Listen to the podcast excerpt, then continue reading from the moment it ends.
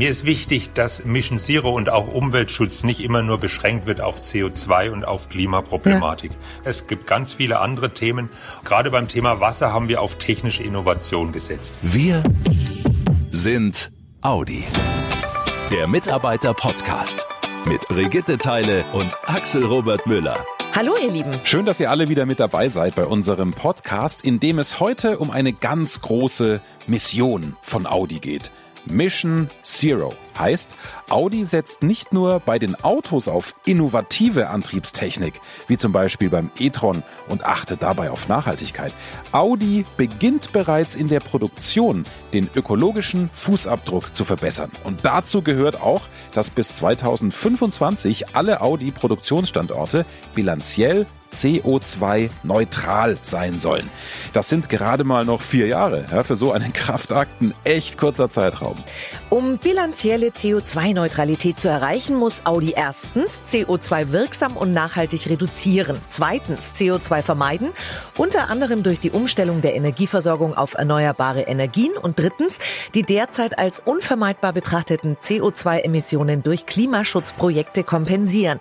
Damit aus der Mission Zero keine Mission Impossible wird, hat sich Rüdiger Recknagel zusammen mit seinem Team ganz viele Gedanken gemacht und auch schon jede Menge auf den Weg gebracht. Er ist Leiter Umweltschutz für alle Audi-Standorte weltweit und Umweltbeauftragter für die Audi AG im Volkswagen-Konzern. Herr Recknagel, ich sag's gleich vorneweg, ich finde Ihre Mission Zero super.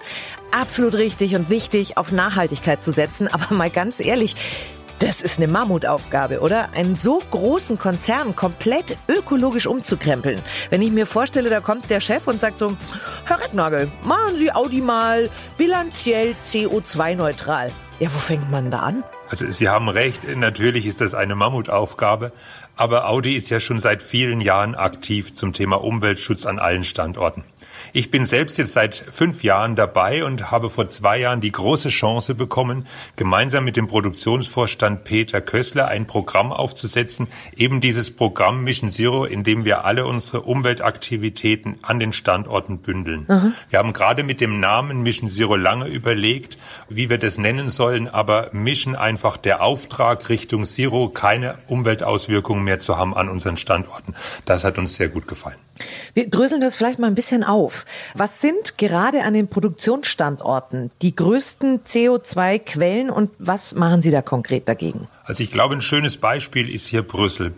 Brüssel haben wir schon 2018 CO2-neutral gestellt. Und zwar waren wir dort die erste Großserienfertigung im Premium-Segment, die sowas umgesetzt hat. Mhm. Und da hat, haben viele noch überhaupt nicht darüber nachgedacht, dass sowas überhaupt möglich ist. Und gemacht haben wir es mit vielen, vielen Maßnahmen, viele kleine Schritte. Wir haben Energie gespart. Wir haben Photovoltaik eingesetzt. Die größte Photovoltaikanlage im Raum Brüssel ist auf unseren Dächern im Werk. Wir haben Biogas eingesetzt. Und was mir auch wichtig ist zu erwähnen, ist, dass das Menschen sind, die das Ganze umsetzen. Mhm. Ich erinnere mich noch sehr gut an den Werkleiter, der wirklich mit sehr viel persönlichem Engagement und Herzblut da vorangegangen ist und einfach seine Mitarbeiter auch mitgenommen hat. Ja, alleinig ist das natürlich nicht möglich. Wenn Sie sagen Photovoltaik, wie viel Strom produzieren Sie dann selber? Also ich, ich finde immer dieser Begriff CO2 neutral, denke ich mir mal, aha, wie soll denn das funktionieren? Also sind Sie total autark da draußen? Nein, natürlich kann man mit einer Photovoltaikanlage nicht ein komplettes Werk autark versorgen. Eben. Aber was wichtig ist, dass jeder Strom, den man benutzt, aus grüner Energie stammt. Und das ist im Werk Brüssel so, indem wir eben auch Grünstrombezug natürlich haben. Okay. Für die Produktion brauchen Sie auch gigantische Mengen an Wasser. Wie wichtig Wassersparen ist, das wissen wir alle von zu Hause. Viele haben irgendwo daheim einen Wassersparhahn in der Küche oder in der Dusche einen Aufsatz einfach austauschen, das ist es bei Audi natürlich nicht. Was hat sich Audi einfallen lassen oder Sie und Ihr Team, um sparsamer und effizienter mit Wasser umzugehen? Es freut mich, dass Sie auf das Thema Wasser zu sprechen kommen, weil mir ist wichtig, dass Mission Zero und auch Umweltschutz nicht immer nur beschränkt wird auf CO2 und auf Klimaproblematik. Ja. Es gibt ganz viele andere Themen und gerade beim Thema Wasser haben wir auf technische Innovation gesetzt. Das heißt, wir haben beispielsweise in Ingolstadt jetzt ein vierstufiges Abwasserreinigungsverfahren eingeführt eingesetzt. Wir haben einen MBR, einen Membran-Bioreaktor entwickelt. Das ist eine Kombination aus biologischer Klärung mit Filtration, mit einem Porendurchmesser vom 35.000 Millimeter, wenn Sie sich das vorstellen, ein Millimeter in 35.000 Teile geteilt. Und das ist eben einfach Technik, die da notwendig war. Mhm. Und wir haben dann auch nach Ingolstadt weitergeführt, das ganze Thema Wasser, indem wir nach Mexiko gegangen sind, dort, wo Wasser knapp ist. Wasser ist meist ein lokales Problem. Wir haben in Mexiko unseren ersten abwasserfreien Standort, erste abwasserfreie Fabrik auch, wo wir stolz drauf sind. Und wir schauen natürlich beim Thema Wasser auch, dass wir wertvolles Wasser, zum Beispiel Trinkwasser, äh, nicht für die Produktion einsetzen. Beeindruckend. Jetzt ist es natürlich so, dass die ganze Welt, äh, dass nahezu alle Unternehmen versuchen, nachhaltiger zu werden, ressourcenschonender zu arbeiten und im Bereich Umwelttechnik gibt es da ja auch laufend neue Entwicklungen. Äh, wie läuft das denn? Stehen da die Firmen dann bei Ihnen an der Bürotür und sagen, gucken Sie mal, Herr Recknagel, wir haben hier was Neues erfunden, wollen Sie sich das mal anschauen? Oder haben Sie ein Team, das nichts anderes macht, als äh, sich ständig über die neuesten Forschungen zu informieren? Also der Schlüssel ist in der Tat mein Team.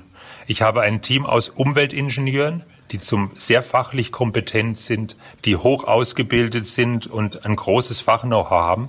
Die haben alle das studiert, die machen diese Tätigkeit, weil sie auch persönlich davon überzeugt sind.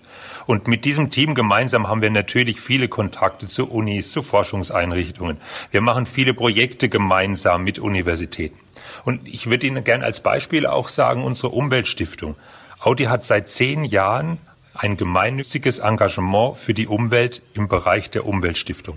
Diese Stiftung fördert Projekte zu Greenovation. Greenovation bedeutet Green Innovation, das heißt grüne Innovation und wir nützen dort genau das, was Audi kann, nämlich Technik, um die Umwelt zu verbessern. Mhm. Als Beispiel vielleicht hierzu noch, wir haben unsere Eichenwälder, das heißt, wir haben an allen Audi-Standorten vor zehn Jahren Eichenwälder gepflanzt und die Technische Universität München begleitet hier das Wachstum der Bäume in den verschiedenen Klimazonen.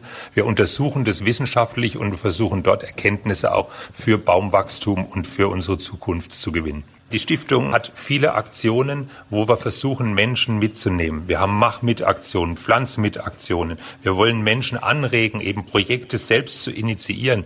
Und das alles können Sie nachlesen und mitmachen über unsere Webseite oder auch über unseren LinkedIn-Kanal. Audi Stiftung für Umwelt oder Audi Environmental Foundation. Mach mit, beteilige dich und tu gute Sachen für die Umwelt. Würden Sie sagen, Ihr Beruf ist Ihre Berufung, Herr Drecknagel? Genauso ist es.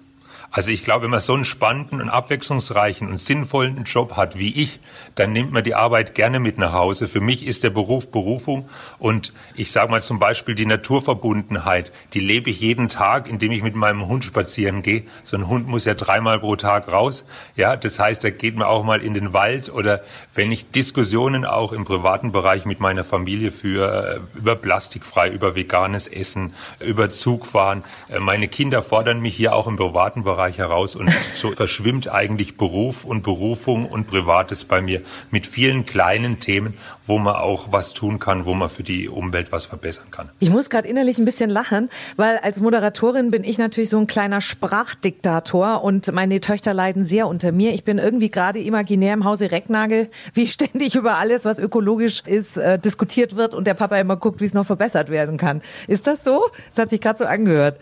Jein weil ich muss Ihnen sagen, ich habe eben schon gesagt, meine Töchter fordern mich auch heraus. Das heißt, veganes Essen zum Beispiel habe nicht ich eingeführt, sondern da kamen Phasen von meinen Töchtern, das relativiert sich mal wieder auch.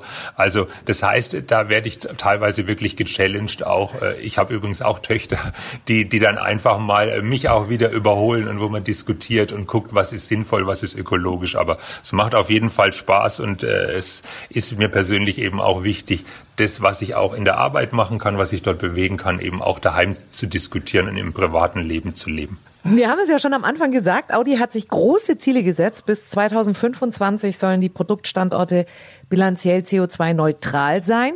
Bei aller Überlegung und Anstrengung. Klar ist, eine Autoproduktion wird, Stand jetzt, nicht hundertprozentig ökologisch sein. Das ist Ihnen ja bewusst, weshalb Sie mit Umweltzertifikaten arbeiten. Vielleicht können Sie noch mal ganz einfach für uns alle erklären, was das für Zertifikate sind und wie so ein Handel abläuft? Ja, also zunächst mal möchte ich nochmal erklären, wir versuchen natürlich in erster Linie über konkrete Maßnahmen, über Photovoltaik, Geothermie, unsere Werke CO2-neutral zu stellen.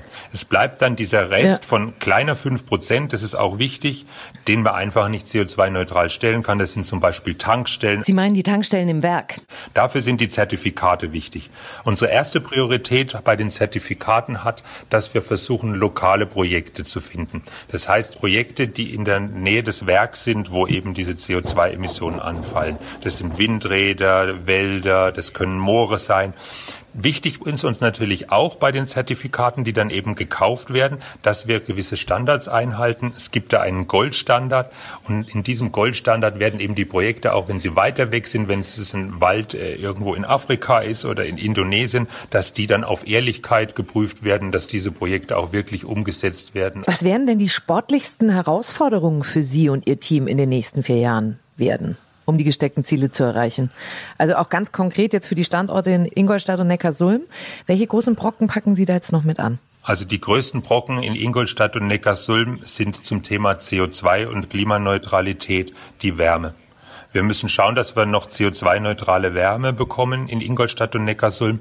In Ingolstadt haben wir da einen Forschungsansatz gewählt. Das heißt, wir haben uns mit Fraunhofer über anderthalb Jahre angeschaut, welche Varianten es gibt, welche sind die ökologischsten, aber natürlich auch wirtschaftlichsten Varianten. Wir müssen natürlich mhm. auch schauen, dass das Ganze bezahlbar ist. Und äh, in Neckarsulm machen wir das mit dem lokalen Energieversorger, mit dem wir da in Kontakt sind. Das sind die größten Herausforderungen jetzt eigentlich zum Thema Klima in unseren Werken Ingolstadt und Neckarsulm. Und die große nächste Herausforderung, die dann vor der Tür steht, ist China. Ach. Mission Zero soll natürlich auch in unserem neuen Werk in Changchun in China jetzt fortgeführt werden. Das heißt, dort werden die Maßnahmen jetzt schon untersucht und so viel wie möglich umgesetzt. Und das sind große Ziele, da gibt es viel Arbeit. Sie sehen, wir haben viel zu tun und es bleibt total spannend alles. Hm, das klingt nach einem echten Marathon, den Rüdiger Recknagel und sein Team vom Umweltschutz bei Audi vor sich haben. Aber es klingt auch, als ob alle fit genug sind, das Ziel Mission Zero in den nächsten vier Jahren zu meistern. 2025 will Audi also an allen Produktionsstandorten bilanziell CO2-neutral sein. Und nicht nur das, für die Produktion soll auch kein Trinkwasser mehr verwendet werden. Ich finde es schon total spannend zu hören, was Audi neben dem eigentlichen Autobauen alles macht, ja, gerade auch in Sachen Umweltschutz. Mehr zum Thema Mission Zero und zu den Aktivitäten des Audi Umweltschutz findet ihr auch im Audi MyNet und unter www.wirsind.de. Audi. Und wenn ihr Fragen oder Anregungen zu unseren Podcast-Themen oder zum Mitarbeiter-Podcast ganz generell habt, dann schreibt uns einfach eine Mail an mitarbeiterkommunikation.audi.de mit dem Stichwort Mitarbeiter-Podcast. Wir freuen uns immer über Anregungen und Feedback und teilt auch gerne diese Ausgabe auf eurem LinkedIn-Kanal oder erzählt es einfach so in eurem Team weiter. So, jetzt lasst uns aber noch kurz nach vorne schauen auf die nächste Podcast-Folge zum Monatswechsel. Da machen wir weiter mit unserer Serie Zusammenarbeit mit Zukunft. Es geht um den neuen Audi Report 2020. Einen Bericht, für den ein Team komplett umdenken musste, Synergien gesucht und gefunden hat, sich deshalb neu aufgestellt hat und am Ende ein zukunftsorientiertes, digitales und nachhaltiges Ergebnis erzielt hat. Klingt spannend? Hm? Ist es auch wie das geklappt hat, was am meisten Spaß gemacht hat, was aber auch die größten Herausforderungen waren und was ihr vielleicht auch für eure Arbeit davon lernen und übernehmen könnt. Das klären wir in unserer nächsten Folge zum Monatswechsel. Euch bis dahin eine gute Zeit. Bleibt gesund und passt gut auf euch auf. Macht's gut, ihr Lieben. Schnell informiert, an jedem Ort, zu jeder Zeit. Nehmt uns mit, egal wann, egal wie, egal wohin. Der Mitarbeiter Podcast.